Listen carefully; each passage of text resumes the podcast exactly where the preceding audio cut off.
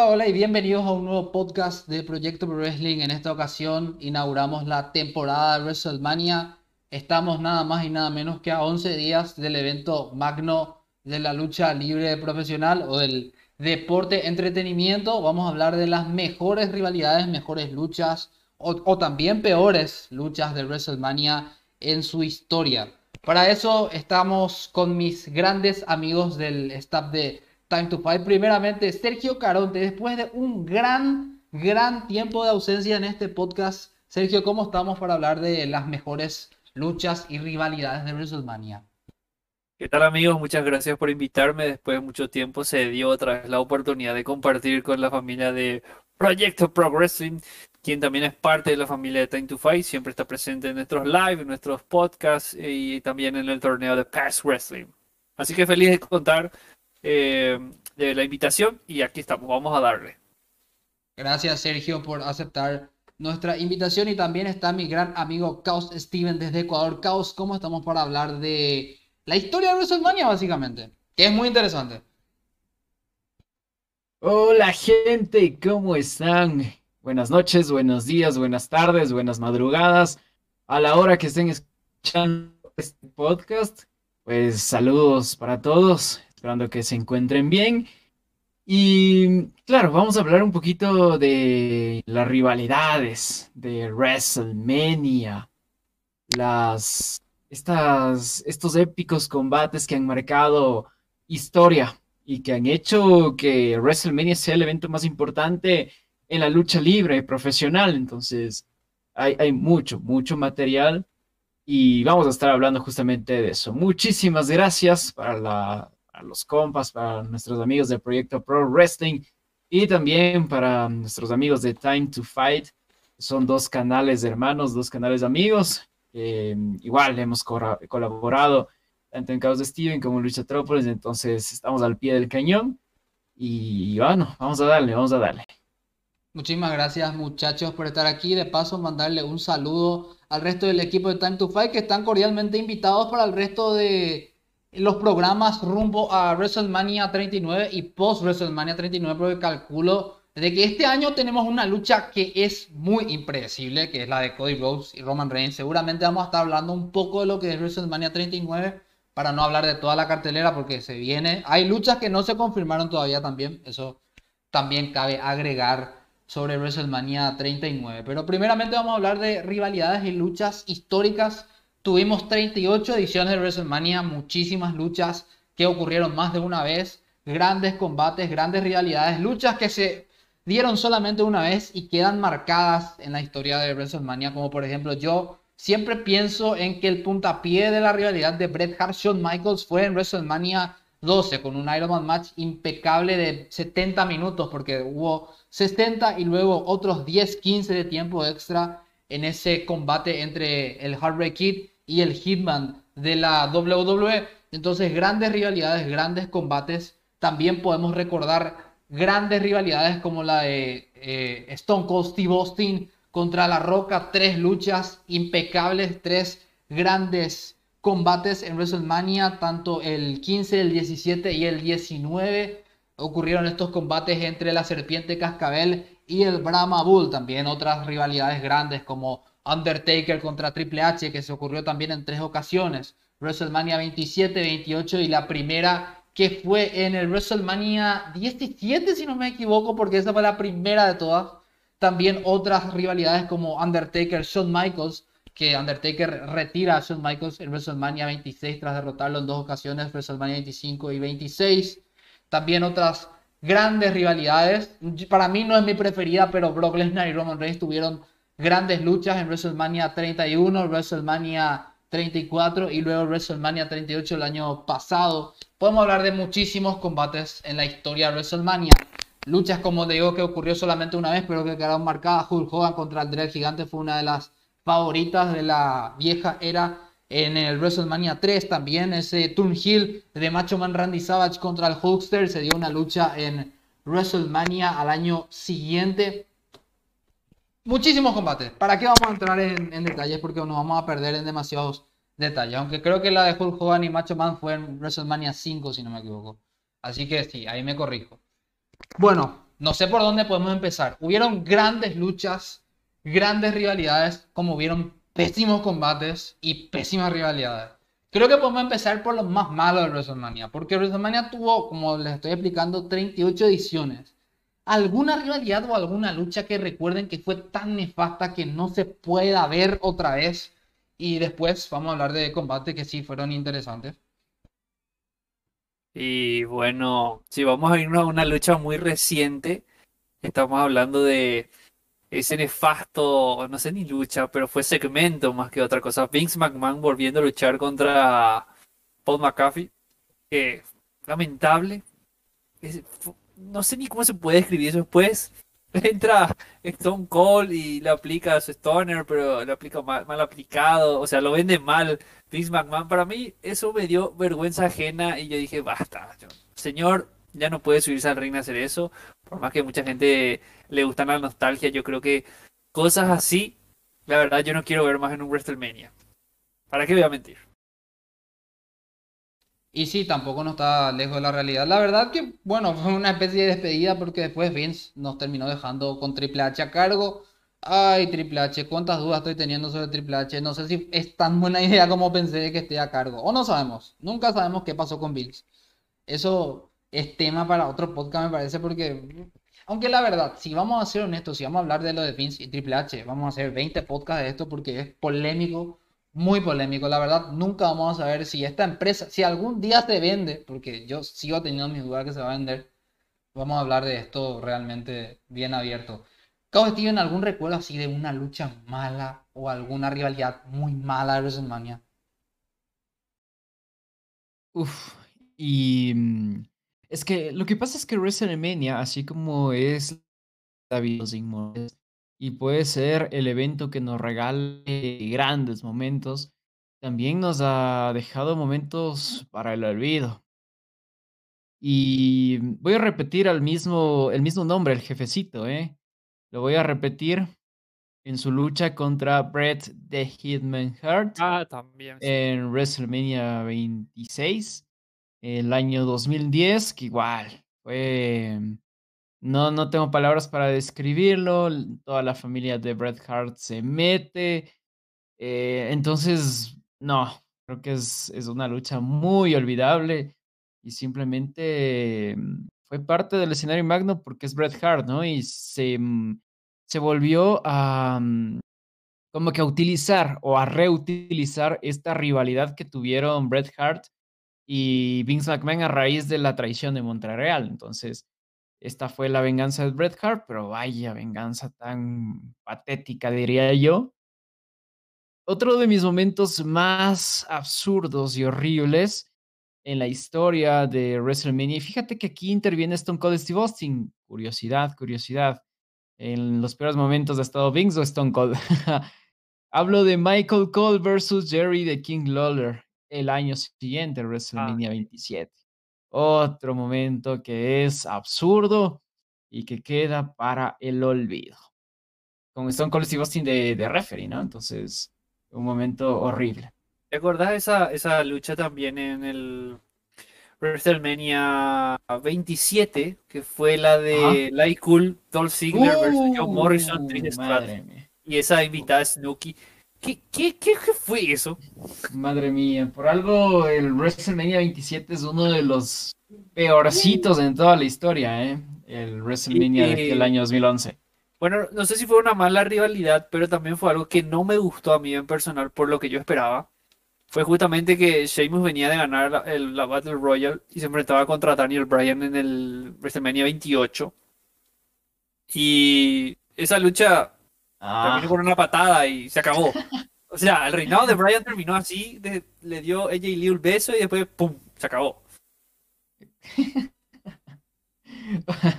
y claro, otro momento que se me vino ahorita a la cabeza es las leyendas versus Chris Jericho en el WrestleMania 25. Ah, sí, sí, que estuvo Ricky Steamboat, Jimmy Snuka y Roddy Piper, si no me equivoco. Rick Flair también tuvo una pequeña participación, pero uff, nada. Eh, las leyendas en WrestleMania, pues es mala idea, gente, mala idea, y sobre todo cuando ya están muy, muy viejitos, vamos a llamarle así, ¿no? Em, creo que esos, ¿eh? No, mira, mira que, eh, Steven, hay una lucha que no sé si es de las peores, pero creo que es una de las más manchadas eh, en la historia, que fue justamente la de Brock Lesnar y Goldberg en el WrestleMania 20. Uh, Porque las cosas que habían de por medio en ese feudo y en la historia del por qué los dos se iban de la empresa, creo que es una, es una marca negativa en la historia de, de- de ese evento, para mi gusto y para la opinión en general. Así, así Y encima muchos dicen que ese WrestleMania es uno de los mejores de la historia. Muchas. Es- y sí. qué, qué ironía, qué ironía, la verdad. Claro, es que ese WrestleMania tiene varios momentos increíbles, como la unión nuevamente de, de Rock and Sock, el épico momento donde Eddie Guerrero y Benoit se abrazan, un John Cena ganando un título por primera vez, levantando al Big Show. Entonces, e- es un WrestleMania muy recordado, pero claro, tiene esta mancha y, más que todo nos vendieron como la batalla del siglo. Pero todo el mundo ya sabía que después de WrestleMania los dos efectivamente, que eran los luchadores que iban a estar en el cuadrilátero enfrentándose en WrestleMania, ya se iban a ir al día siguiente, entonces no tenía sentido. Y un Stone Cold Steve Austin que trataba de salvar la lucha, que el público se encienda, pero no, ni el mismo Stone Cold Steve Austin pudo hacer eso. Entonces sí, es una basofia ese combate, realmente. Y pues otro de los que me deja un sabor amargo durante todos los, la historia de WrestleMania ha sido mm, eh, ver, a ver a Roman Reigns vencer al Undertaker. Ah, Aparte de que la lucha es malísima, ¿no? Pero mm, eso sí fue un push demasiado forzado para Roman Reigns. Eran épocas oscuras para WWE. Lo peor es que fue en el main event. Entonces, eh, eso es, es una manchita que nunca me la, me la voy a poder borrar de WrestleMania. Hablando de momentos malos. Y po- podemos citar también la lucha. O sea, a mí me gustó el feudo y lo que más me gustó de, de, de, de esa rivalidad fue el video package, porque es de los pocos o de los pocos que quedaron en el, en el tiempo de la era moderna que me gustaron. Pero el resultado de la lucha, al ser la primera eh, eh, estelarizada por mujeres, que fue la triple amenaza entre Charlotte Flair, Mm. Ronda Rousey y Becky Lynch, como que no cumplió con lo que se esperaba. La gente esperaba mucho más de ese, de esa- de ese combate y como cierre como que no, no convenció a nivel de ring y también a pesar de que se rompió algo histórico, como que las mujeres protagonizando un main event en un WrestleMania, eh, queda esa manchita ahí que Correcto. lastimosamente no pudo llegar a ser lo que, lo que se esperaba.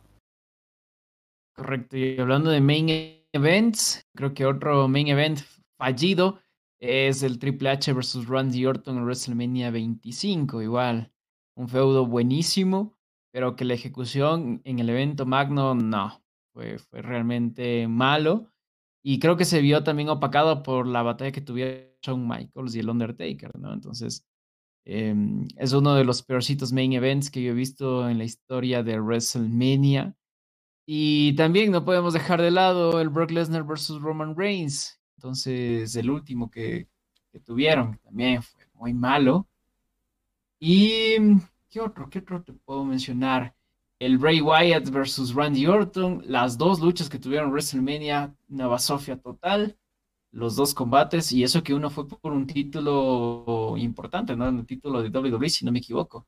Igual. Así es. Y el otro, pues ni qué hablar, que se metió Alex Harris. Ah. Em, ¿qué más? Eh, pues que eso menciona hay varios momentos que así como WrestleMania nos deja momentos buenos para recordarlos toda la vida, también nos deja Tengo, momentos... tengo uno de WrestleMania 27, que es la lucha de, de Core, un stable que fue un fracaso. Ah, de Core. Kofi Kingston, Santino Marella, Kane y Big Show. La lucha duró un minuto, era de ocho hombres, no lucharon ni cuatro en este combate. O sea, Uf. fue tan malo ese combate, Ah, fue tan es, es malo. en sí el WrestleMania, ¿eh? Eh, Tan malo es el WrestleMania que tiene eso. No, WrestleMania 27 es recordado como uno de los peores, el peor main Ajá. event después de muchísimo tiempo. Después creo que el WrestleMania 11 también, a pesar de que la rivalidad estaba buena entre Diesel y Shawn Michaels, el Mm. bochazo que mete el Powerbomb que hace, que hace Diesel no, no tiene explicación alguna para que así termine la lucha. Porque Shawn Michaels se caracterizó siempre por tener tan buenos combates. No vamos a cansar de mencionar después buenos combates de Shawn Michaels. Pero ese contra Diesel fue uno de los peores en la historia de WrestleMania lejos. Tan mal bocheado hizo el, el Powerbomb Diesel que no, no, se, no salva nada. Realmente la lucha fue muy mala. Si vamos a ser, si vamos a ser honestos también. Después tengo, recuerdo la de Undertaker contra eh, el gigante González en WrestleMania 9, que terminó en descalificación. Undertaker no se sentía cómodo en ese combate. Tampoco le gustó cómo se buqueó ese combate al Undertaker. Undertaker lo llevó a contar. Eh, malísimo, malísimo Claro, ese combate. el Res- claro, ese WrestleMania 9 también es uno de los peores de la historia, ¿eh? Tanto así que creo que fue Shawn Michaels contra Tatanga que fue el mejor combate y fue el primero. Y de ahí olvidable. Eh, eh, hablando de ese WrestleMania en, en la novena edición, otro de los, es uno de los peores cierres en la historia del magno evento. Ver cómo Yokozuna le gana a Bret Hart pero en ese momento entra Hulk Hogan, un Hulk Hogan que ya no tenía nada que hacer por aquella época. Un Hulk Hogan que mm, ya estaba de salida, de hecho son los últimos WrestleMania, si no me equivoco es el último, el 9. Eh, Sí. Claro, antes de su salida a WCW, ¿no? Porque luego ya tiene el 18, el 19. Pero mm, sale Hulk Hogan y, y derrota en un squash a Yokozuna, un Yokozuna que un luchador imponente que lo había vendido, venía de ganar Royal Rumble, si no me equivoco, en aquel año, Sí. y Hulk Hogan viene y lo derrota como si nada. Es una tremenda sobrevaloración que tenía en aquella época Hulk Hogan. Y vuelvo y repito, eran ya los últimos años de, de Hogan dentro de toda la, la Golden Era, ¿no? Entonces, una basofia total ese, ese main event. Bueno, más que todo ese cierre.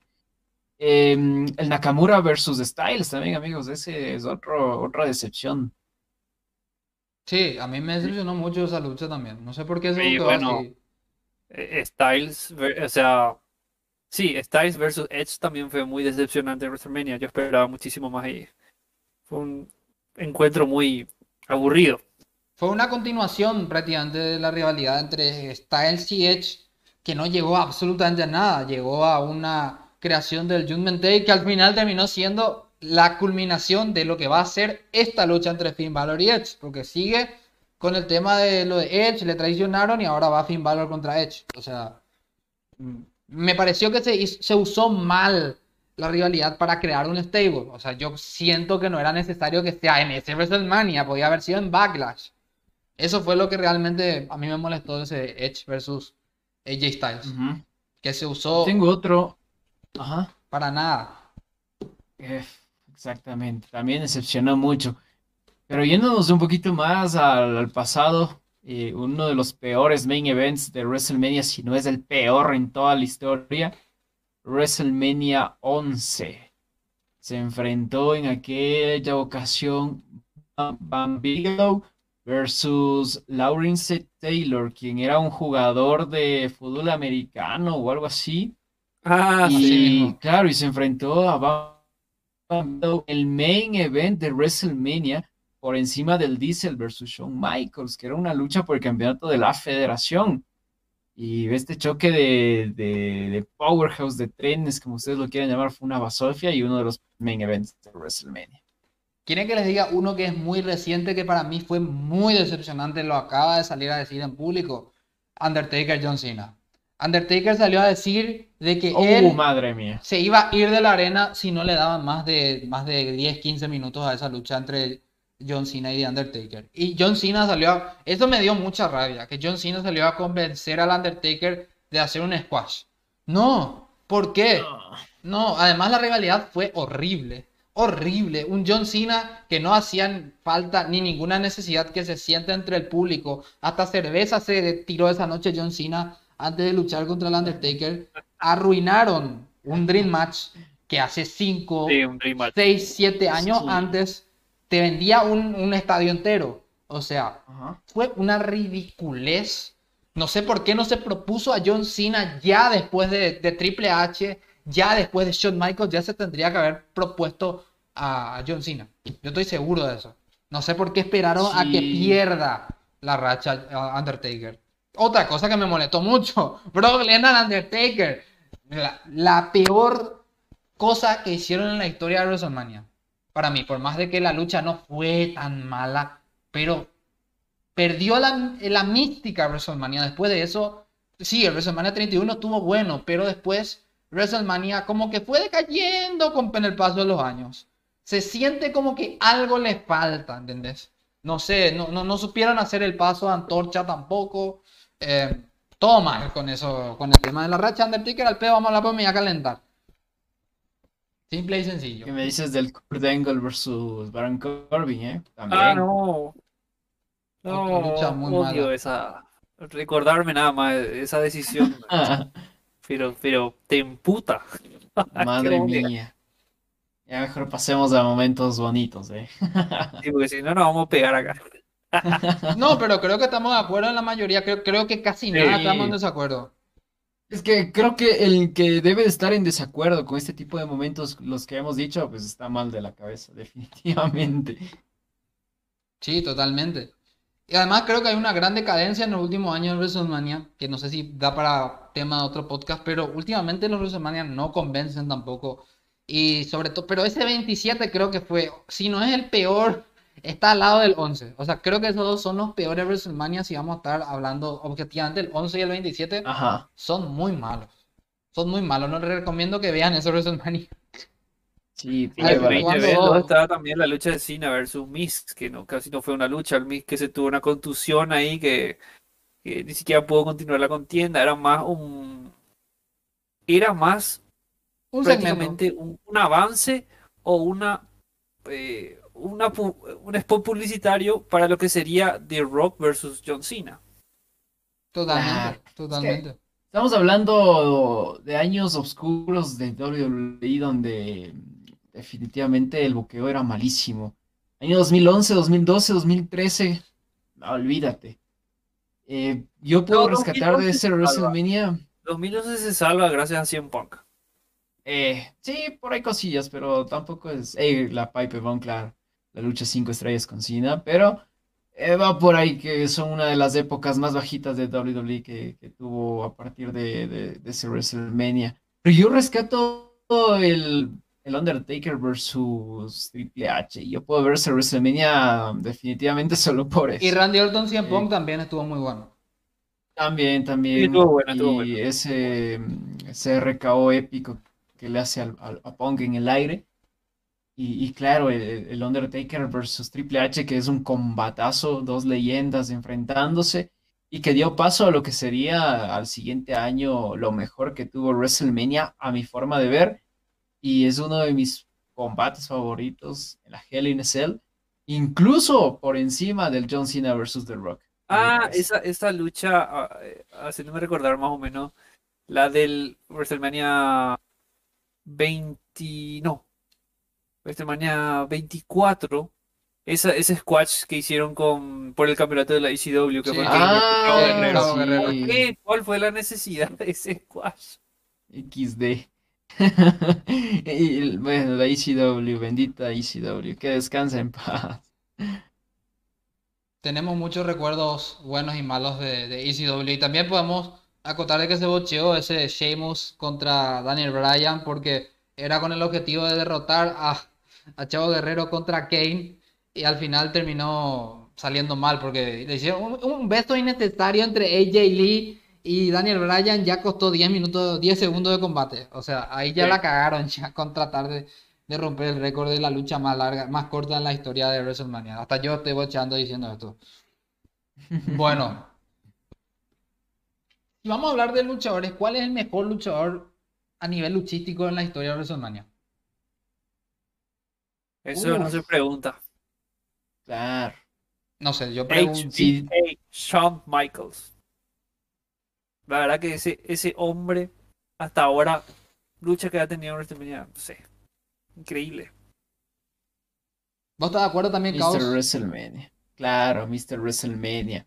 Eh, es un poco debatible porque mm, e, es, es, mi duda, ¿no? Entre el Undertaker y, Eso Shawn a Michaels. Yo. Eh, claro, el Undertaker luchó más WrestleMania que el, pero, pero es que el nivel luchístico y, y eh. tiene un plus. Eh, pero Undertaker tuvo lucha muy épica también.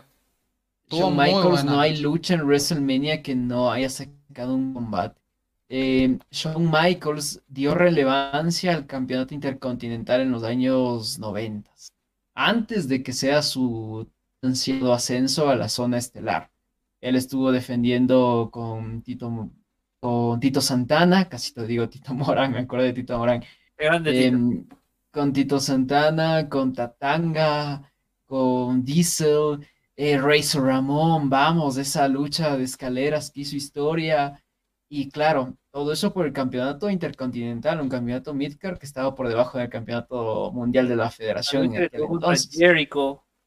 Sí, en WrestleMania 19. eso. Y claro, luego llega, luego llega una etapa de Shawn Michaels en la que ya no hay campeonatos, pero aún así te contaba una historia, una rivalidad sin necesidad de que esté en juego un título. No, y la relevancia. Sí, sí. WrestleMania 20, pero no eran todos, no eran todos los WrestleManias, ¿no? Em, con, con, título fue el WrestleMania 23 con Cena, el 20 con Triple H y Benoit. Contra Bret Hart también. Bret Hart, sí. Contra Bret Hart, claro, pero hablamos de la época moderna, cuando fue ya, mm, cuando regresó, ¿no? De su retiro, que se perdió. La contra Vince Qué, qué, buena tuvo esa también. Ah, también. WrestleMania 22. contra Vince McMahon. No, sí, sí, yo también me quedo con Shawn Michaels. Me gusta una que tuvo contra Kurt Angle en WrestleMania 21. ¡Qué combate uh, madre mía. Eh, una lucha. No, no, no. Eh, y eh, a eso es a lo que yo me refería, ¿no? De que mm, no era necesario de que esté en el main event o que sea una lucha por campeonato mundial, por midcard. Shawn Michaels te contaba una rivalidad por sí sola. Pero mi así lo hizo con, con, Jericho y contra Kurt Angle. Unas buenas rivalidades que nos dio el escenario Magno. Así es, tampoco no, no podemos infravalorar WrestleMania 21, ¿eh? porque Undertaker también, así como Shawn Michaels, tuvo lucha así, que vos pensabas, no, va a ser la gran cosa para mí. Yo pensaba eso con la lucha que tuvo contra Randy Orton, y qué luchaza fue esa lucha de Undertaker, Randy Orton en WrestleMania 21. Por favor, el RKO que le saca al Undertaker de la nada fue impresionante. Un choclam que convirtió en un RKO fue, que si no me equivoco, qué buen combate realmente ese Undertaker contra Randy Orton también. Ese WrestleMania 21 muy infravalorado. Pues tuvo muy buena lucha. No, me gustó, estuvo muy bueno.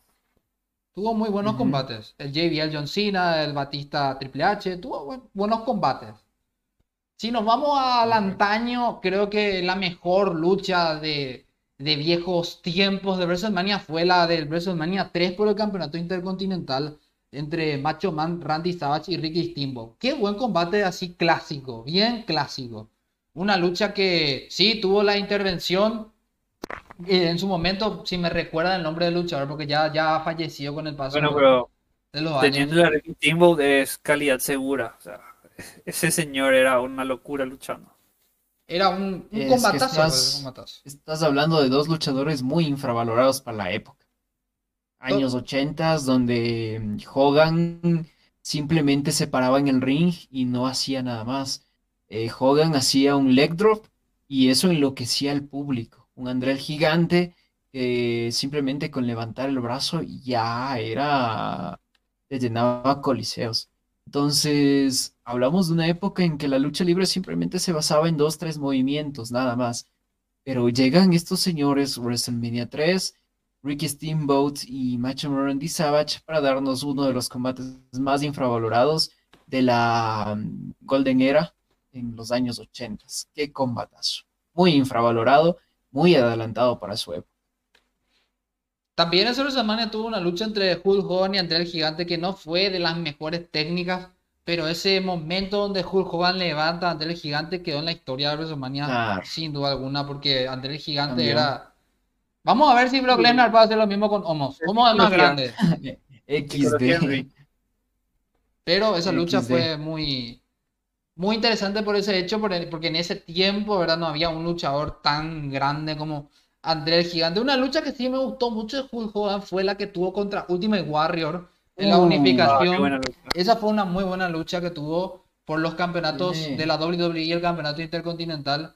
En esa sí perdió Hogan y además se lució mucho Ultimate Warrior. Pues sí, que Hulk Hogan se vengó después de Ultimate Warrior. Eso ya son cosas. Arena otro contal, pero. Eso es básico, básico en Hogan en aquella época, pero claro Eh, ese WrestleMania es épico, esa lucha es una de mis favoritos de, toda la historia de WrestleMania. Quizá mm, en, técnica, calidad, pues obviamente no es lo que vemos actualmente en el mundo del pro wrestling, pero ver a dos íconos ahí y ver toda la historia que se contó por detrás y ver ese momento en que mm, eh, Ultimate Warrior se levanta del leg drop, como lo mencioné anteriormente, el leg drop era como hacerte un F5, ese te, te noqueaba Ah, era muy sencillo el leg drop, pero era el finisher del momento. Entonces, muy pocos luchadores sobrevivían al leg drop de Hulk Hogan.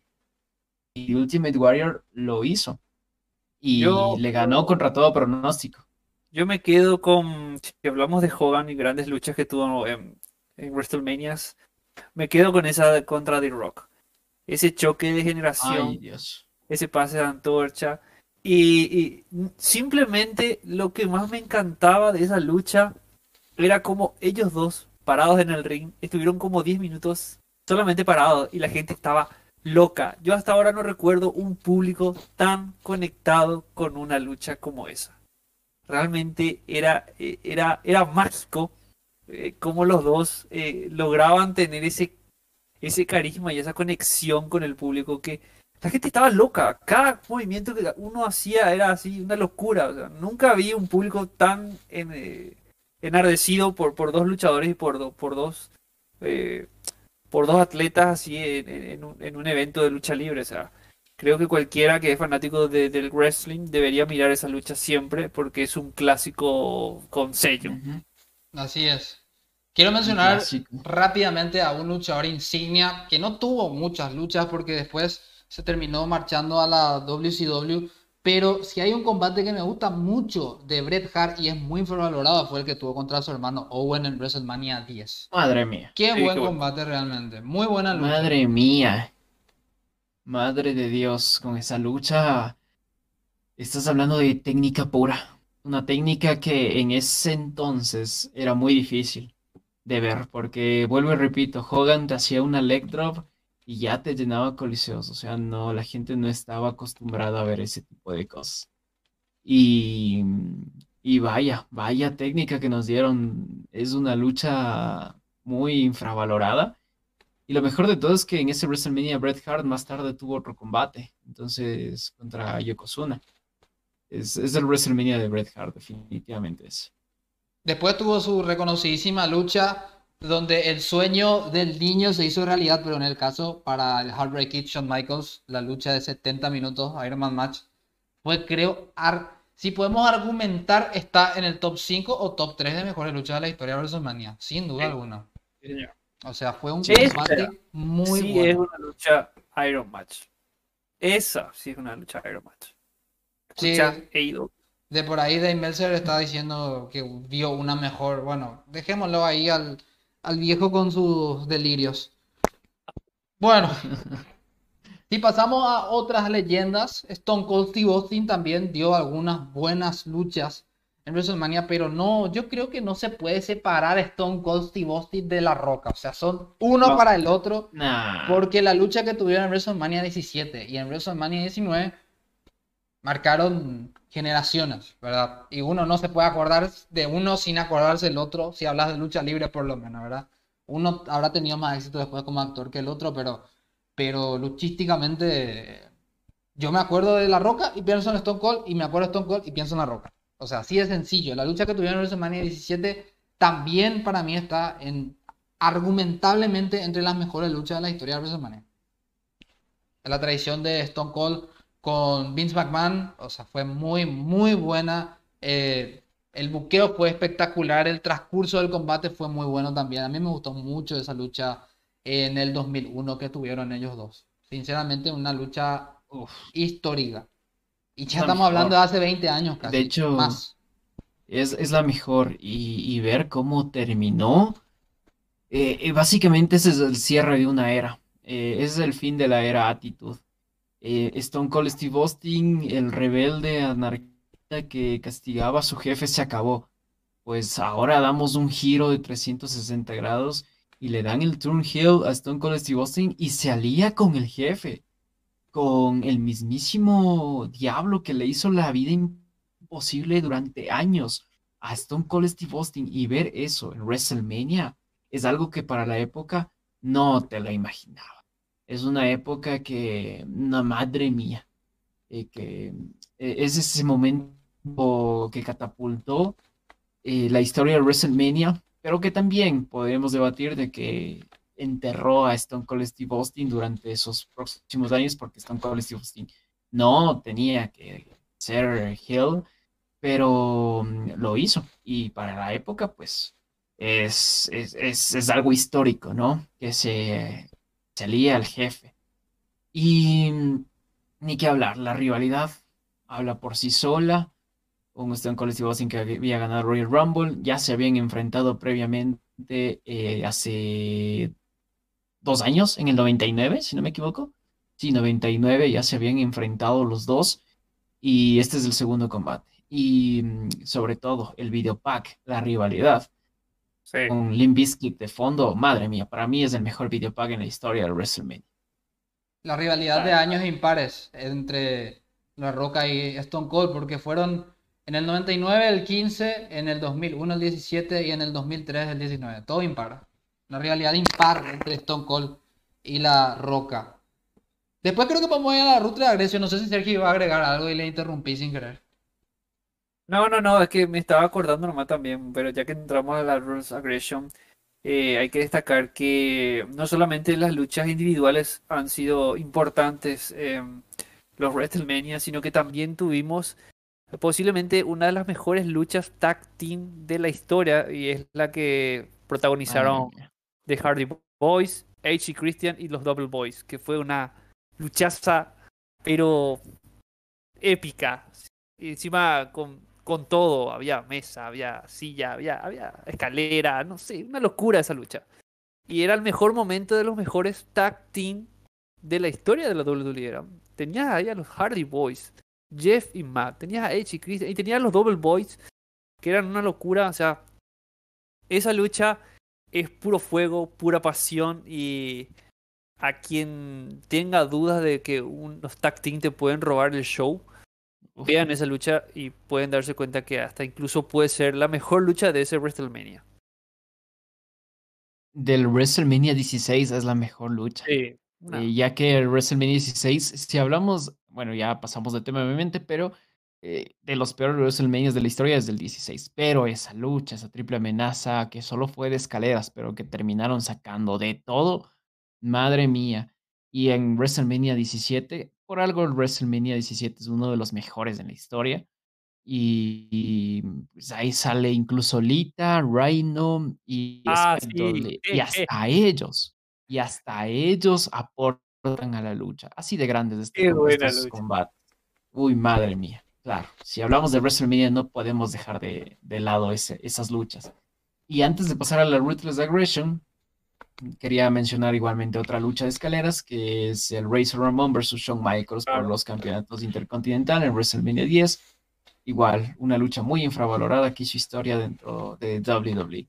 Si no hubiera sido por esa lucha, los, los combates de escaleras, como los conocemos actualmente, no hubieran sido gracias si no se hubiera dado ese, ese combate. Es, es, increíble lo que nos hace, no, lo que nos da Razor Ramon y Shawn Michaels en aquel WrestleMania. Un WrestleMania muy infravalorado para mí fue el 19. Shawn Michaels contra Chris Jericho y también la lucha, si no fuera por el botch que tuvo Brock Lesnar, me gustó mucho esa lucha entre Brock Lesnar y Kurt Angle por el campeonato de la WWE, sinceramente. La lucha estaba muy, muy buena y muy frenética. Ahora, pasando a WrestleMania 20, ¿qué, ¿qué, podemos decir de la triple amenaza por el campeonato mundial peso pesado? ¿Qué más de no tirarle flores a la lucha entre Triple H, Shawn Michaels y Benoit? Argumentablemente también entre las cinco mejores luchas, 10 mejores luchas de WrestleMania, fijo. Porque la lucha que tuvieron técnica fue eh, copiada, pero jamás igualada, ¿verdad? Porque la de Daniel Bryan fue una copia. No, no, no, puedo decir así, para mí me gustó como ganó Daniel Bryan, pero fue una copia barata de cómo, de cómo Benoit ganó el campeonato. Hasta la movida en la mesa fue una copia barata de cómo ganó el campeonato Bryan. O sea, yo lo sentí así al menos.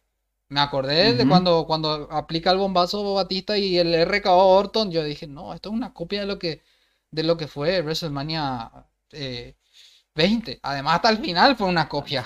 Hasta la, hasta la puede llave final. ser, puede ser, pero a mí también me, me encantó cómo Brian ganó en esa historia y Ajá. el movimiento, el, el Yes Moment, así, todo junto para mí fue Claro. una de las mejores cosas que vi de la última era de, de la WWE, de lo mejor de la nueva era. Ujú. Correcto. A mí Y ese también. WrestleMania 20 fue muy bueno. Pero lo que mencionas, pues también, lo que mencionas, Sebas, es, es, es, es épico la historia, incluso cómo se vino construyendo un Benoit muy infravalorado, la amistad con Eddie Guerrero y ese momento final en donde se abrazan, madre mía. Eh, lástima que no sea reconocido actualmente por obvias razones eh, del tema Benoit. Pero vamos, hombre, es uno de los mejores momentos en la historia de WrestleMania. Y si no es el mejor, eh, el abrazo que tienen los dos y luego ver cómo la gente llora, los dos con los títulos mundiales. eh, no, sin palabras, porque para mí es el mejor momento en la historia de WrestleMania, sin duda alguna. Para mí. Es debatible sin la historia, obvio, pero ese momento yo lo tengo guardado y lo tendré guardado para siempre. Así es, realmente un momento muy épico para recordar, la verdad. Después la ruta de agresión estuvo un poco floja para mí. Después el 21 estuvo bueno, pero el 22 no me gustó tanto. El 23 tuvo sus cositas. Undertaker Batista estuvo bien. Y también la lucha entre John Cena y Shawn Michaels. El que me gustó mucho fue el 24, cuando Shawn Michaels retira a Ric Flair. O sea, nunca nos vamos a No, olvidar no, no, pero, pero- de pero antes de llegar a esa lucha, yo también iba a mencionar la 24. Se va a olvidar la lucha de Edge contra Mick Foley. Oh, Claro, sí. Y de esa, que fue el luchón. Una luchaza, el Luchón. WrestleMania 22. Tenés razón, tenés razón. ahí. Tenés razón. Una lucha muy memorable por lo agresivo que fue todo el combate. Las tachuelas, la mesa prendía en fuego. Hasta Alita por poco no se quemó ahí en esa mesa. la Pobre Alita. historia. Y bueno, Todo. y- y si, si hablamos de Edge, hay que también mencionar que en esa, en esa, en esa etapa de esos primeros, de esos WrestleMania, tenemos lo que es el inicio del Money in the Bank, que fueron muy buenas contiendas entre varios atletas por el, por el dinero en el banco, con el formato original. Así que eh, tampoco no puedes para decir que eh, tuvieron muy buenas las primeras Money in the Bank de los WrestleMania. Sí, sí, eso es cierto también. Eso es cierto también. El 22 que gana Rob Van Dam. Y también de ese WrestleMania, justamente uno de los mejores momentos que yo vi y que he visto es ver a Rey Mysterio alzarse con el campeonato mundial de los pesos pesados después de haber ganado el Royal Rumble. Eh, es un tributo realmente a Eddie Guerrero, todo lo que hacen durante ese año o a inicios de- del 2006.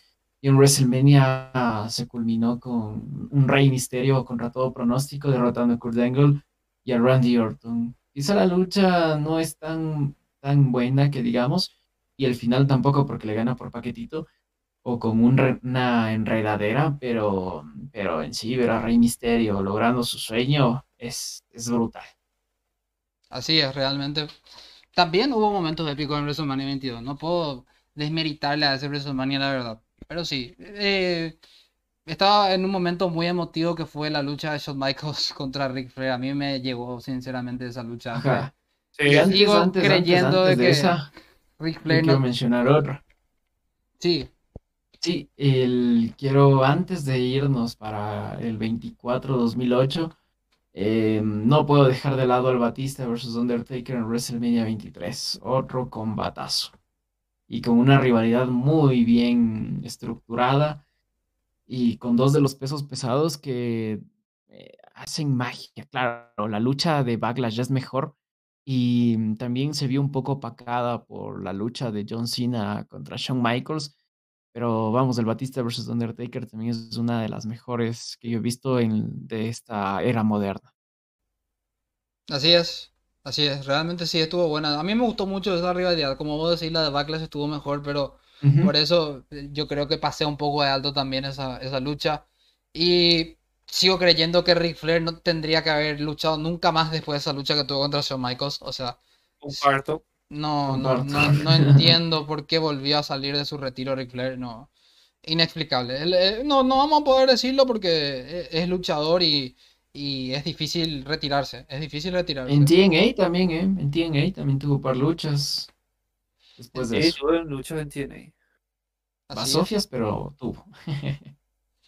Después de WrestleMania 24, ese Undertaker Edge estuvo bueno también. También no podemos pasar de alto de la triple amenaza ante Triple H, Randy Orton y John Cena. Estuvo buena también, no podemos decir que estuvo mala ni nada de eso. Bueno, pero, pero la, la lucha de Taker Edge, eh, como cualquier fanático de Taker, verle ganar a Taker en el main event, el título mundial pesado, era así un sueño, wow, por fin. Encima que venía de ganar el Royal Rumble y tener a Edge otra vez como villano, uno de mis luchadores favoritos, era así un sueño cumplido como todo fan. Sí, o sea, un muy buen main event. También recordar la épica corrida del árbitro por Sí. todo el escenario. XD. Muy buena. Son Corrió momentos todo que el... se quedan en la historia. Sí, hasta ahora hacen memes de, de, de- Creo que era... ¿Cómo era que se llamaba el árbitro? Char- eh, Robinson. Charles Robinson era el que Charles Robinson. se pegó una corrida en la Gran 7 para llegar hasta el ring. Impresionante. Hasta ahora es objeto de meme esa gran trayectoria que hizo en WrestleMania. Por suerte no entró debajo del ring como hizo Taito Vanille en su momento en Arabia. Por lo menos se salvó de, de más memes. El WrestleMania 25, o sea, ¿por qué yo puedo decir WrestleMania 25? Para mí, uno de los mejores de la historia, o sea, Shawn Michaels contra Undertaker es mi lucha favorita de la historia de WrestleMania, la del 25. O sea, no, no, Gordos. levanto gordos. mis brazos y digo, yo aplaudo, mejor me callo, yo veo esta lucha, o sea, si hay una lucha que le puedo recomendar a alguien para que vuelva a ver, de todas las que dije, recomiendo esta otra vez. Taker versus Michaels, la mejor lucha de todos los WrestleMania. Uf, sí señor. También tuvimos en el 25 una muy buena lucha, eh, eh, más por el feudo que había, era que me gustó mucho por fin el duelo entre Matt Hardy y Jeff Hardy, que fue una lucha Uh. extrema. El video package era una joya, así que buenísimo. Y también me gustó, me, me gustó bastante lo que hicieron ahí Cena, Edge y Big Show. Porque era, era extraño ver al Big Show en una... en- pero la historia que había entre ellos era, era, era buena. Entretenida. Entretenida. Una cosa mala, sí, ahora que me acuerdo, que en ese WrestleMania, sí, hablo- volviendo las cosas malas, fue lo de Santino Marella. Santina Marella. Santina. No, No. Ay, ganando el, el- la Battle Royale esa de, mujeres. O sea, de divas creo que era en ese entonces. Así es. Así es. Después de WrestleMania 26, el motivo de retiro de, Shawn Michaels, creo que fue, o sea, no estuvo a la altura del 25, lo voy a decir, me duele decirlo, pero fue una lucha muy buena para el retiro de Shawn Michaels, que nosotros apretamos como los hombres negros el botón ese y se borra todos los recuerdos que tenemos de Crown Jewel 2018 porque esa lucha fue nefasta. No quiero ni acordarme. Shawn Michaels no tendría que haber salido del retiro. Así es. Pero una muy buena lucha entre Undertaker y Shawn Michaels. Esa WrestleMania 26. También tuvimos John Cena Batista. También tuvimos Edge Jericho. Que fue una lucha medio olvidable, incluso la de Jericho y Edge. No, No, sé, no que estuvo a la altura. gustó lucha. ¿no? Estuvo a la altura. Para un WrestleMania al menos. ¿Verdad? Después de la 27 ya tiramos todas las flores que teníamos. El 28 me parece, y yo no entiendo por qué la gente dice que es tan, que es malo.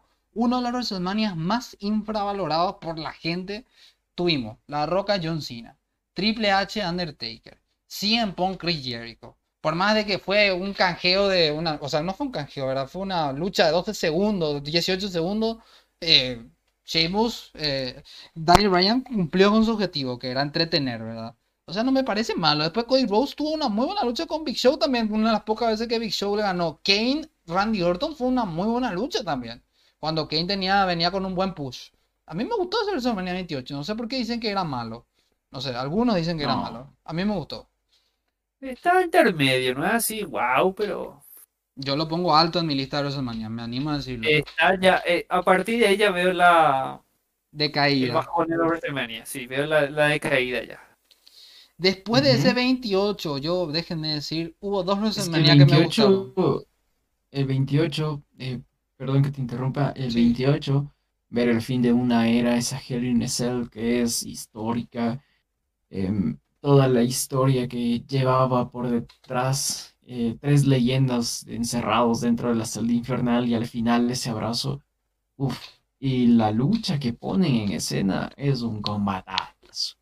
Una luchaza. Y lo otro, claro, ver por primera vez enfrentados a La Roca y a John Cena, una Roca que regresaba a la acción después de tantos años, y que se enfrentaban dos, dos diferentes generaciones, dos diferentes iconos. ídolos, dos diferentes caras de la WWE.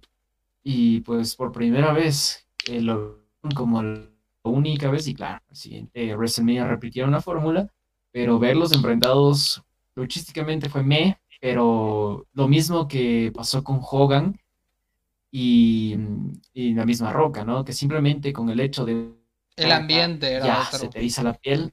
Lo, lo mismo pasó acá, que simplemente con el cara a cara ya la piel se te eriza. Así es. Eh, lo que iba a mencionar antes de pasar a los WrestleMania más modernos, que para mí hubo dos destacables nomás, argumentablemente, el 31 y el 33, vamos a ir pasando de a poco.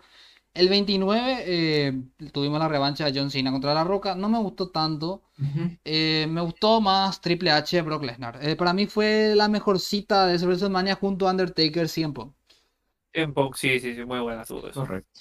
Sí, Así sí, sí, es. sí. El Correcto. 30 creo que mencionamos bastante, lo de la racha ni quiero volver a mencionar porque voy a llorar otra vez, y lo de Bryan, una coronación excelsa. El 31 salvó todito ese Rollins, vamos a decir la verdad. Qué buen canjeo metió Rollins, metió un canjeo, pero qué épico canjeo, o sea, no, no, no hay palabras para describirlo. Además para mí ese WrestleMania estuvo bueno, tuvimos la primera lucha de Sting en WWE Pero también. la, la lucha de Randy Orton contra Rollins también estuvo buena. Sí, no, ese WrestleMania tuvo muy buena Sí. lucha. Eh, John Cena Russell no estuvo mal también. Sting, Sí, no estuvo Triple mal. H, Sting Triple H, Bray Wyatt, Undertaker, un Undertaker volviendo después de un año de ausencia. Estuvo bueno ese WrestleMania, dentro de Creo todo. que fue un error en ese, en ese WrestleMania a, a nivel de show, a nivel técnico, diría yo, que me molestó mucho fue el horario en el que ellos decidieron empezar el evento. Casi todo el evento fue a la luz del día, entonces no lució a nivel de show la entrada de Undertaker, por ejemplo. Y es un punto negativo. Recién en el main event fue de noche y como que ya pierde también su atractivo cuando es toda la luz del día. Así es, eso sí es cierto. Pero estuvo bueno el evento dentro de todo. Estuvo bueno esa lucha por el campeonato intercontinental ganando Bryan. Estuvo muy buena también. El WrestleMania 31, yo tengo buenos recuerdos del 31. El 32, no tantos, si vamos a ser honestos. Me gustó eh, Triple H Roman Reigns. Estuvo pasable. Pasable nomás. No, no. AJ el Styles. 32, lo que me gustó el spot de, de, de Shane McMahon, la Hell in a Cell con Taker. Sí, cierto, La cierto. Es lo mejor. de cuántos metros. Es lo mejor, y un que es lo buen- mejor de WrestleMania. Un buen debut de WrestleMania de AJ Styles también contra Jericho. A mí me gustó la lucha. Estuvo bueno. Ajá. Estuvo muy Ah, recuerda, En ese, en ese WrestleMania fue el squash de la roca que le decía a uno de Sí, los de. Eric Rowan. Eric Rowan. Eh, también em, Ay, a y Zack Ryder, Ryder ganó Zack el- Ryder ganando ajá, el campeonato intercontinental. que fue así épico porque ganaba Zack Ryder. Que a mucha gente le gustó. El Claro, ese 33. WrestleMania. El 33 fue, yo creo, o sea, lo marcó el regreso de los Hardy, pero estuvo bueno también dentro de lo posible. O sea, no, no fue todo malo también. Por fin tuvimos una lucha más o menos digna entre Brock Lesnar y Goldberg. Bray Wyatt Randy Orton estuvo cortito, pero estuvo bien. La mejor lucha de esa noche fue Styles versus Styles versus Shane McMahon. Así Sí. fue. Así fue. Tuvimos una, una rivalidad cerrada más o menos, pero a mí no me pareció mala como Vince dijo. Vince exageró cuando le dijo a Owens, qué pésimo combate. Mentira, a mí me gustó la lucha que tuvo con Jericho, estuvo decente para una lucha por el campeonato de los Estados Unidos. Lo de Lesnar y Goldberg fue una cagada. Pero estuvo mejor que el the 20. fuck. Eh, sí. Mm, Por lo menos más para, para menos, mí pero, se, se reivindicaron, Pero la verdad.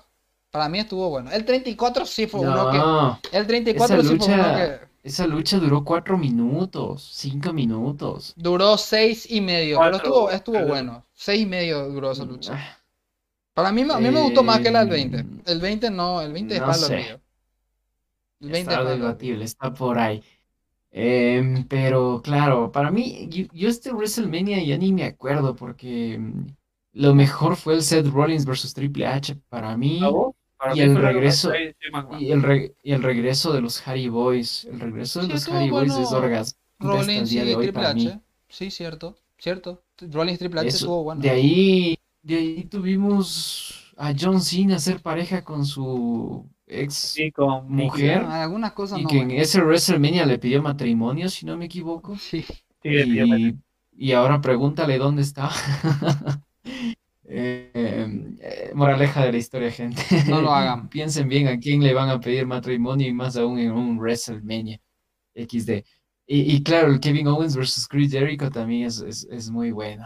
El Styles versus Shane McMahon, que eh, es la primera lucha del evento y pues eh, La mejor. empezábamos muy bien, empezábamos muy bien. Y de ahí mm, lo que mencioné antes de lo peor en la historia de WrestleMania fue ese main event, justamente Roman Reigns versus The Undertaker, que igual no lo menciono porque como lo, lo, lo dijo Sebas, me pongo a, me pongo a llorar. Así es. Otro que me pareció olvidable, yo creo que no, hasta deberíamos pasarlo por alto de 34. No me gustó nada 34. No hubo nada. No. Para mí la ese- Intercontinental ese- sí estuvo buena, pero después el resto fue una basofia. La, la lucha tag team estuvo. Ni me ¿Sabes acuerdo, qué? Sergio. ¿Sabes cuál es la mejor lucha de ahí? El Seth Rollins versus The Miz versus Finn Balor. Sí, Y la Intercontinental es y la la que de acabo de mencionar. Asuka también estuvo buena. Hablando de por primera Mm. vez una lucha femenina fue buena en un WrestleMania. No, a mí no me convenció, para, para ser honesto. Para mí olvidable el Claro. 34. Claro, es olvidable este WrestleMania porque pasa lo de John Cena, que ya lo mencionamos en lo peor. Brock Eh, Lesnar, un Roman Daniel. Ryan que hace su regreso. Daniel Ryan aquí hace su regreso, es otro momento destacable Sí. después de su lesión. Nakamura y Styles no, no cumplen. No, guácala, guácala, está y ahí. Roman Reigns, Brock Lesnar, otra vez. Nah. Y aquí es la bastofia del llamado Nicolás. Sí, sí. Nah, No, no. no, no, pasemos. Olvidable. El, 30 el 35 tuvo la coronación de Rollins contra Lesnar. Tuvo también el main event que ya mencionamos hace rato de la triple amenaza femenina, Rousey, Flair y Becky Lynch, que fue mala. Pero a mí me gustó en cierto aspecto de ser WrestleMania. Tuvo un decente- Becky estaba bien en ese momento. pero al final fue horrible. Sí, Tuvo un, final fue. tuvo un decente combate entre Styles y Orton, tuvo una lucha buena también entre Batista y Triple H. Fue el primer WrestleMania sin. Undertaker eh, en todos los WrestleMania. El primero fue el 35. Eh, así fue. El 35 estuvo Correcto. pasable, pasable, pasable. Para sentarse a ver está pasable. Pero no, creo que no hay muchos recuerdos muy buenos. Aparte de la victoria de Rollins, creo que no hay tanto. Hasta ahí me parece que después de WrestleMania. Sí, y eso fue el inicio, de hecho fue el inicio del WrestleMania. De ahí tuvimos Orton. la, la Coffee Manía, ese fue el año de la Coffee Manía. Sí. Es uno de los momentos más históricos hablando de que Kofi se convirtió en el primer luchador de raza negra en ganar el campeonato de WWE y de qué manera en WrestleMania. Claro, lo que pasó después, pues ya eso es otra historia, que mm, fue una basofia y fue un experimento fallido, pero para ser un momento WrestleMania estuvo bien, ¿no? La Coffee Manía. Eh, tuvimos, tuvimos a, claro, eh, claro, eso es lo que te mencioné, ya el resto es historia, pero se hizo historia con, en la parte positiva, trato de ver algo positivo de eso, ¿no? Bueno, Y después. ya, creo que el main event, ya hablábamos de lo que es de lo peorcito, Becky versus Ronda versus Charlotte. Ma, No me sí, gustó. no es un WrestleMania bueno, no, no es un WrestleMania. Pasable, hasta ahí nomás. Hasta ahí nomás. El 36 es peor, porque es sin público, en Es pandemia. pandemia horrible, horrible. Madre Eh, mía, sí ese tengo que el destacar- de la pandemia. Si tengo que destacar dos luchas: eh, Edge contra Randy Orton y eh, la coronación de Drew McIntyre. A mí me hizo llorar realmente cuando Drew ganó el campeonato, si vamos a ser honestos. O sea, me dio tanta pena por ese tipo, todos los años de esfuerzo y que gane un campeonato a puerta cerrada.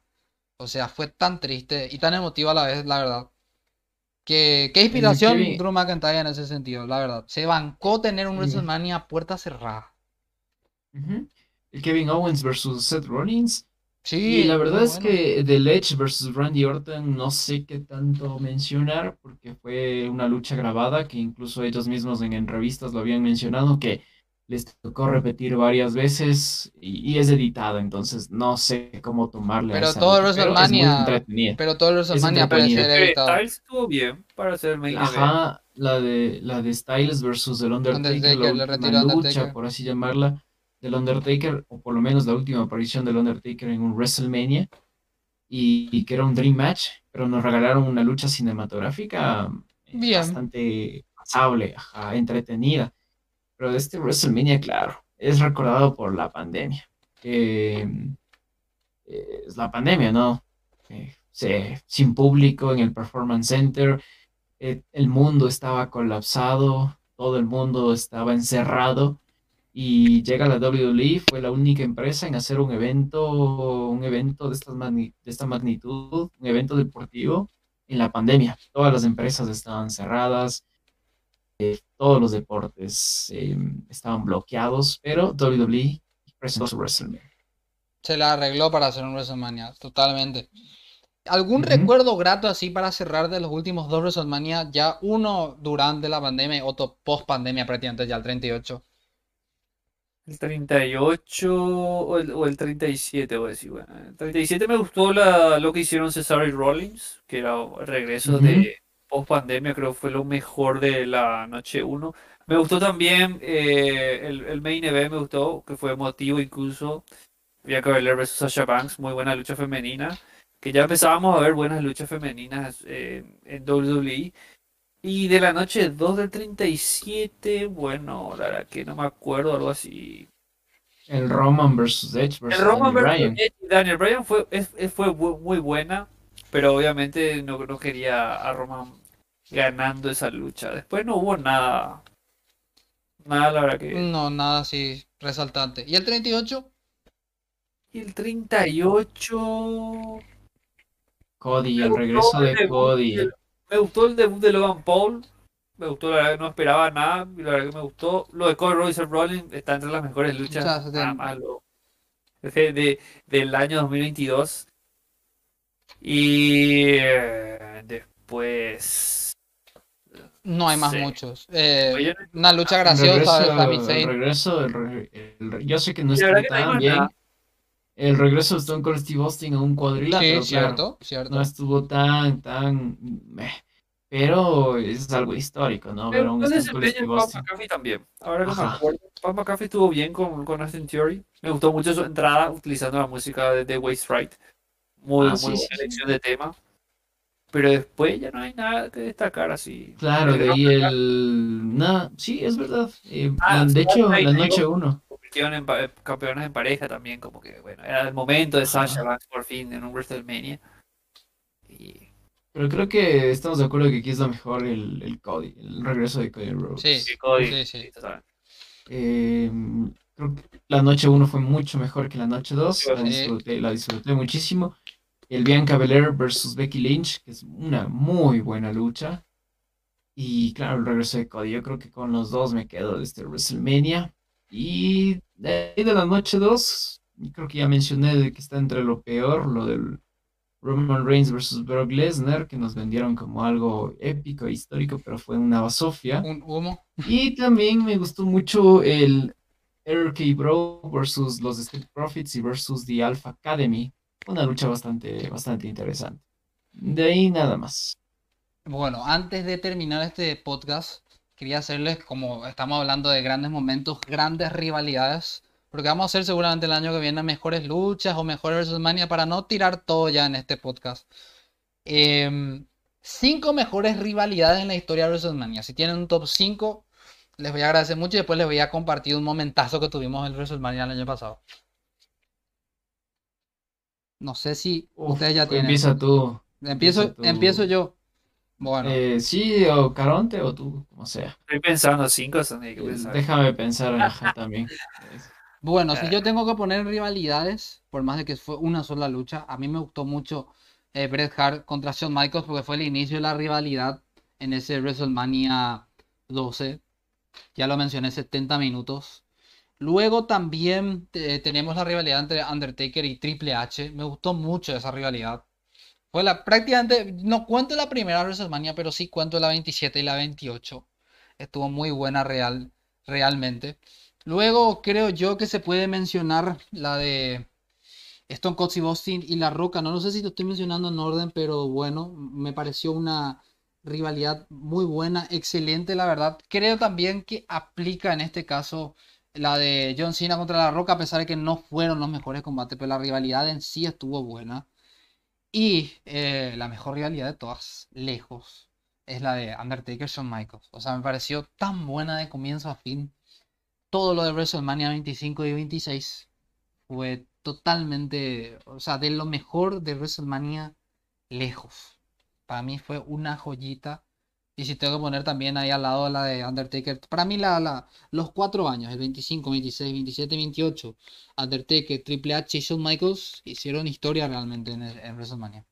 O sea, ahí yo puedo dejarles cinco rivalidades, así que me gustaron bastante. Y no mencionar a Brock Lesnar versus Roman Reigns porque no me gustó esa rivalidad. XD. Em, a ver, yo, yo pondría en el número 5 al Hulk Hogan versus André el Gigante. Marcó un hito demasiado importante. Sobre todo mm, el contexto en que se llegaba a esa lucha. Un Hulk Hogan que ya mm, era campeón de la federación durante tres años y un André el Gigante que venía invicto 15 años. O sea, se jugaban el todo por el todo. Y Hogan lo levantó y ese es un momento épico e histórico que eh, siguen surgiendo las, las generaciones y ese momento sigue imborrable, incluso para las nuevas generaciones. Si eres fanático del wrestling, tienes que ver ese momento sí o sí. En, en el 5, Hogan versus André. En el cuarto puesto pondría a... Creo que pondría... yo creo que pondría la... Yo sé que se me está un poquito alto, pero sí entraría en mi top. Eh, la rivalidad de los High Boys, Edge Christian y los Dudley Boys. Dos WrestleManias históricos. Nos entregaron magia a esos. Revolucionaron la división por parejas de estos tres equipos. En el puesto número 3 pondría la de la de John Cena y La Roca, claro, dos choques generacionales que se enfrentaban en WrestleMania en el 28 por primera vez en la historia y en el 29 pues ya con el campeonato de WWE en, de por medio. En el puesto número 2 es que está debatible, esto está muy debatible, esto me pones a pensar y, pero me la voy a jugar por el Shawn Michaels versus Undertaker en el puesto número 2. Eh, significó mucho. Y son dos leyendas que dieron dos tremendos combates en dos WrestleMania seguidos. Y en el puesto número 2, puesto número 1, perdón, me la juego por La Roca versus Stone Cold Steve Austin. Una trilogía que terminó em, como terminó como debería de haber terminado, ¿no? con una roca que era Hill en, aquel año 2003 y con un Stone Cold Steve Austin que colgaba sus botas. Fue la última lucha de Stone Cold Steve Austin y un The Rock que ya estaba de salida para Hollywood. Un The Rock que no se podía ir de WWE sin, eh, sin derrotar a su némesis, a la piedra en su zapato, que era Stone Cold Steve Austin. A su rival, a su rival de siempre. Entonces, ese es un clásico de clásicos que catapultó la historia de WrestleMania eh, tres veces. Yo creo que ese sería mi top 5. Vamos a ver si Sergio pensó. Y en el 5 eh, pondría a The Rock con John Cena. La, la, rivalidad fue muy intensa, muy personal. Incluso se involucraron a nivel muy íntimo porque rompiendo prácticamente los personajes eran ellos mismos quienes estaban en esa rivalidad. Después en el cuarto pondría la rivalidad que tuvieron Chris Benoit, HBK y Triple H. La verdad que era un odio. Cómo se metió en medio de esa lucha Chris Benoit porque merecía él esa, esa contienda por, por, por haber ganado el Royal Rumble, pero también HBK tenía cosas pendientes con Triple H. Entonces era una muy buena triple amenaza y encima eh, veníamos con un Triple H siendo un campeón totalmente dominante. Entonces, esa rivalidad a mí me, encantó muchísimo. Eh, después me quedo también con otra de Michaels, en el quedaría con la que tuvo contra Chris Jericho, que fue una rivalidad muy, muy buena, en especial como le traiciona en ese momento a, a HBK con el golpe bajo. Sí. en el puesto 2 me quedo con Taker y HBK porque fue una fue un feudo y eso desencadenó a lo que sería la lucha épica que nos dieron en el 25 y después por último la denominada eh, racha versus carrera. El nombre de, de, por sí de esa de esa lucha ya ya se vende por sí sola. Y obviamente en el primer puesto hay que poner esa trilogía entre The Rock y Stone Cold porque es una rivalidad de odio de años que tuvo por fin un desenlace que en la que merecía The Rock cobrar venganza después de todas las veces que le cagó a Stone Cold, en especial con la alianza que hizo con Vince McMahon y creo que ese sería mi top 5 de rivalidades, así recordando rápido y ahora mismo, en base también a lo que dijeron ustedes. Espectacular. Muchísimas gracias muchachos por el podcast. Eh, el mejor momento de la historia de WrestleMania fue el año pasado cuando Sergio me acercó hasta mi casa y me fui corriendo en tremendo raudal con mi silla. Ese fue un momento memorable también de WrestleMania. Qué momentazo. Para eh, recordar un momento así entre amigos acá con Sergio. Ah, la verdad que sí. Tremenda tormenta. Tremenda lluvia después de lo que fue ese paupérrimo Brock Lesnar y, y Roman Reigns, la verdad. Bueno, este año creo yo que la, la de Cody y Roman Reigns se va a llevar todos los, los focos. Y bueno, un, un minutito más creo yo que es fácil como para explicar. Yo espero de esta lucha por lo menos que se llegue a un buen desenlace y que después de WrestleMania tomen la mejor decisión. No tanto ni con Roman Reigns ni con Cody, más bien con los campeonatos. Es momento de dividirlos. Eso es mi predicción para... Es lo, es lo que yo deseo al menos después de WrestleMania. No sé si Sergio está de acuerdo y Caos también después eh, una opinión cortita si es lo que puede pasar en esto. Y O cerramos. sea, hay varios, varios escenarios con este WrestleMania, es muy incierto. Eh, hay muchas incógnitas eh, e interrogantes en base a todos los rumores que han salido de varios portales, de varios insiders, de varios medios periodísticos, en base a que puede haber un 50% que Roman gane, así como Cody. Pero para mí, lo más ideal, y ya lo he explicado varias veces en mi página, así como en comentarios, siempre es que este es el momento de que sea el final del reinado de Roman Reigns. Cody es el mejor o es el más indicado para este momento porque ya casi ya no queda nadie eh, prácticamente en el roster. Y bueno, se invirtió un poco de tiempo con, lo que se pudo con Cody. Es el indicado una vez que él gane divide los títulos como lo había mencionado en una entrevista a Cody, que me parece genial. Un título se va para Raw, otro título para SmackDown. Era un pedido también ya a nivel de dirigencial de la cadena de TV de la USA Network, que ya un título se quede con, con ellos en Raw. Entonces va a ayudar muchísimo mejor a alivianar y darle un poco de respiro al roster, como que hay más chances de oportunidades para títulos. Y que Roman Reigns está bien que se tome un tiempo de descanso, porque se lo merece por el trabajo que ha hecho. Y además sus aspiraciones ah, de salir de la empresa y seguir los pasos de su primo, La Roca, ¿verdad? Pero en líneas generales ese es mi deseo personal. Ahora, la balanza está complicada porque por cómo se ve la situación y por cómo se han filtrado informaciones, es como que lastimosamente uno tiende a pensar que la WWE apostaría por hacer que Roman Reigns retenga y llegue a los mil días y después de ahí quizás pierda el título, pero esos mil días es un, es un número que la WWE demasiado quiere cumplir con Roman. Creo que, creo que es lo más que le tienta a que siga con los títulos. Caos. Uf, amigo, ¿qué te diré? Es, que es un panorama que, como lo dijo Sergio, es incierto. Eh, es que es Roman Reigns. Eh, una WWE que está obsesionada con Roman Reigns por cumplir esos mil días.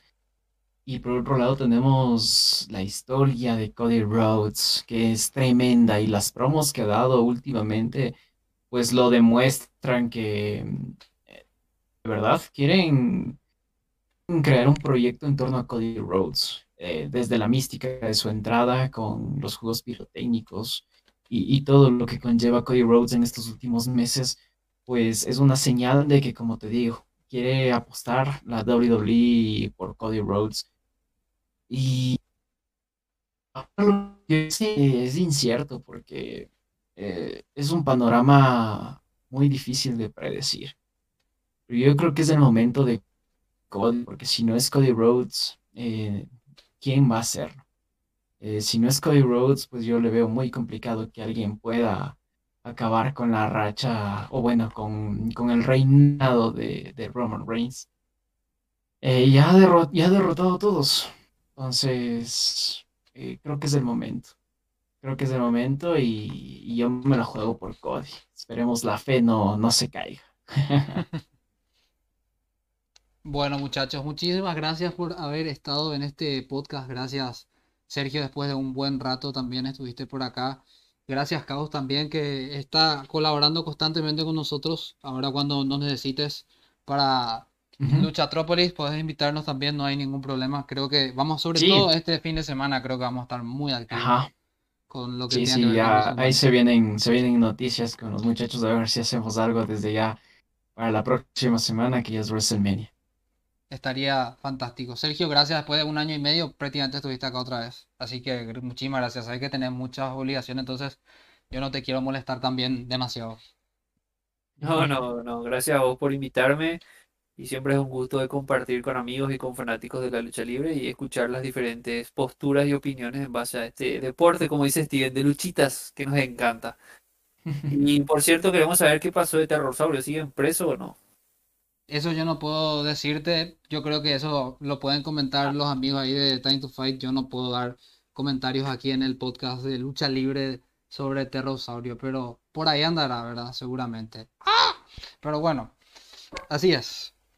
Eh, muchachos, Cabo Steven, un abrazo muy grande hasta el Ecuador, Sergio. Eh, ojalá podamos reunirnos para ver WrestleMania. Estaremos esperando tu respuesta en estos días. Un abrazo ahí al grupo de lucha, no spoiler, lucha, así se llama nuestro grupo que hasta sí. le mencionó ahí. Angelito gastó toda su plata para que Fallback le salude ahí a- al grupo de no spoiler.